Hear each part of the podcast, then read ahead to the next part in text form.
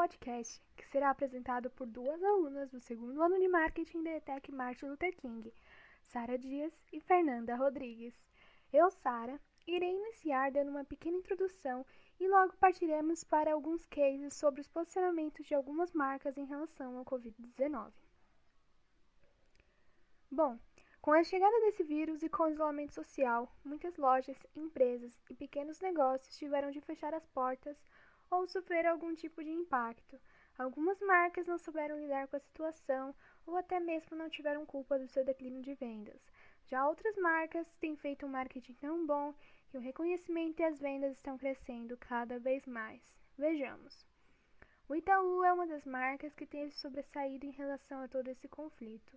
Foi anunciado em uma segunda-feira, dia 3 de abril de 2020, que o banco confirmou a doação de um bilhão de reais para o combate do coronavírus. Tal atitude levou o banco a receber uma homenagem de outro banco, o Santander, através da rede social LinkedIn. E essa mesma publicação também foi postada em outros perfis profissionais do banco. Além da doação, houve a criação de campanhas ensinando e incentivando o uso da máscara para a população. A iniciativa chamada de Todos pela Saúde, que se encontra disponível no site do Itaú. Agora falaremos de uma marca que, digamos, manchou sua imagem, e eu estou falando de quem? Do Madeiro. O Madeiro é uma franquia de restaurantes popular no Brasil e, recentemente, os comentários de seu dono, Junior Dusk, com certeza afetarão sua marca de uma forma negativa. O empresário deixou claro que não concordava com a medida de distanciamento social e em seu Instagram declarou: Oi, pessoal, estou passando aqui para dizer que sou totalmente contrário a esse lockdown que estamos tendo no Brasil. O Brasil não pode parar dessa maneira. O Brasil não aguenta. Tem que ter trabalho, as pessoas têm que produzir, têm que trabalhar. O Brasil não tem a condição de ficar parado assim. Em sequência, continuou. As consequências econômicas que teremos no futuro serão maiores que as pessoas que vão morrer agora com coronavírus. Sei que temos de chorar e vamos chorar por cada uma das pessoas que vão morrer com coronavírus. Vamos cuidar, vamos isolar os idosos, as pessoas que têm algum tipo de problema de saúde, como diabetes. Vamos! É nossa obrigação fazer isso, mas não podemos por conta de 5 ou 7 mil pessoas que vão morrer.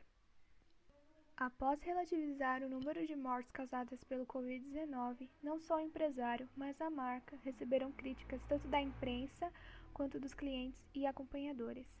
Sem demorar muito, Dusk se pronunciou em seu Instagram, pedindo desculpas e dizendo que se preocupava com todos que estão sofrendo com o coronavírus e que ele havia sido mal interpretado.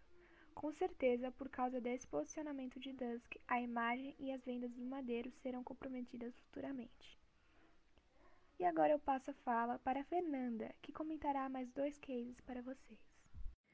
A 99 é uma empresa brasileira fundada em 2012 por Ariel Lambert, Renato Freitas e Paulo Veras, comprada em 2017 por Didi Xuxing, empresa chinesa de transporte. Como prestadora de transporte individual, a 99 oferece diferentes opções de corridas ao cliente, que podem variar das mais simples às mais luxuosas nas categorias 99 Pop, 99 Táxi, 99 Top e mais. Mas hoje, o nosso foco é observar como a 99 se posicionou diante da crise instaurada pela pandemia causada pelo Covid-19.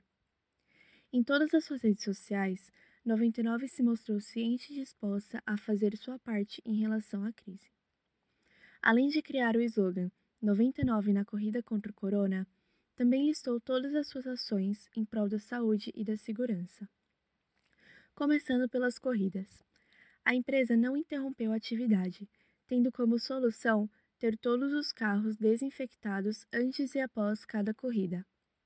Falando ainda sobre corridas, a empresa garante corridas gratuitas ao levar remédios aos necessitados e também deu desconto no valor de corridas para bancos de sangue, estimulando assim a doação de sangue.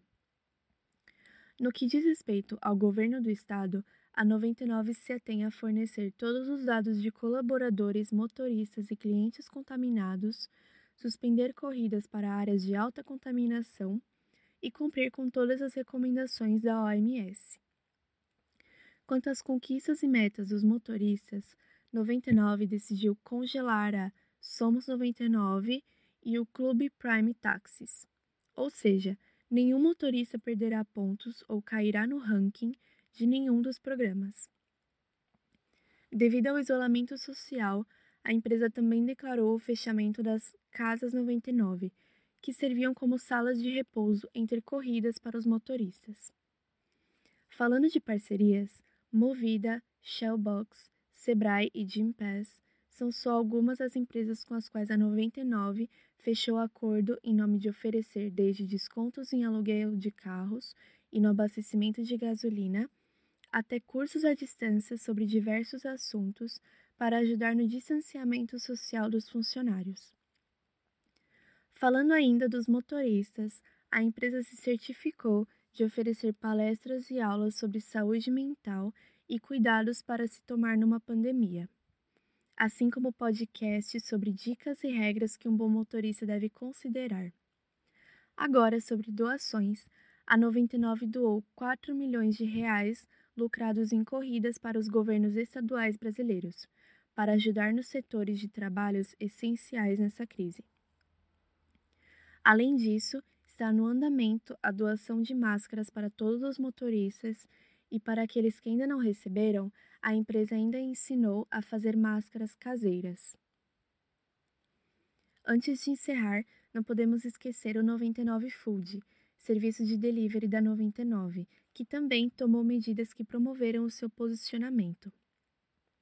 Aderiu às entregas sem contato entre o entregador e o cliente e criou o bloqueio de segurança, que consiste em bloquear a conta de um entregador diagnosticado com Covid-19, impedindo qualquer risco de contaminações. Também disponibilizou a doação de alimentos que qualquer cliente pode fazer dentro do aplicativo, que serão doados aos mais necessitados, e ainda distribuirão kits de higiene para todos os seus entregadores. Vale lembrar que não foi o caso de todas as empresas conseguirem manter uma boa reputação durante a crise, como o Itaú e a 99. Um bom exemplo de uma empresa que não soube se posicionar é o da cerveja Corona. A cerveja, que já foi uma das mais populares ao redor do mundo, teve as vendas afetadas não só pela baixa inesperada no mercado e o fechamento dos bares, como também pela relação entre o nome da marca com o nome do vírus da pandemia chegando assim a ter o pior trimestre financeiro da década e acumular um prejuízo de cerca de 170 milhões de dólares. Em meio à crise, não veio ao público nenhum comunicado, propaganda ou qualquer meio que pudesse reposicionar a marca. A cerveja Corona virou alvo de piadas por toda a internet e teve a maior queda na intenção de compra em dois anos nos Estados Unidos. Além disso, há dados históricos de pesquisas com frases como vírus da cerveja corona ou até coronavírus da cerveja, deixando claro a associação feita da cerveja ao vírus pelo público e difamando a imagem da empresa. Comparando as atitudes da empresa 99 com as da cervejaria Corona, fica fácil de entender a diferença que o marketing pode fazer pela imagem e, consequentemente, pelo futuro da sua empresa. Esse foi o nosso podcast sobre marcas em tempos de Covid-19. Esperamos que vocês tenham gostado e se interessado sobre o assunto. Agradecemos que vocês tenham ficado até o final. Se cuidem e fiquem em casa.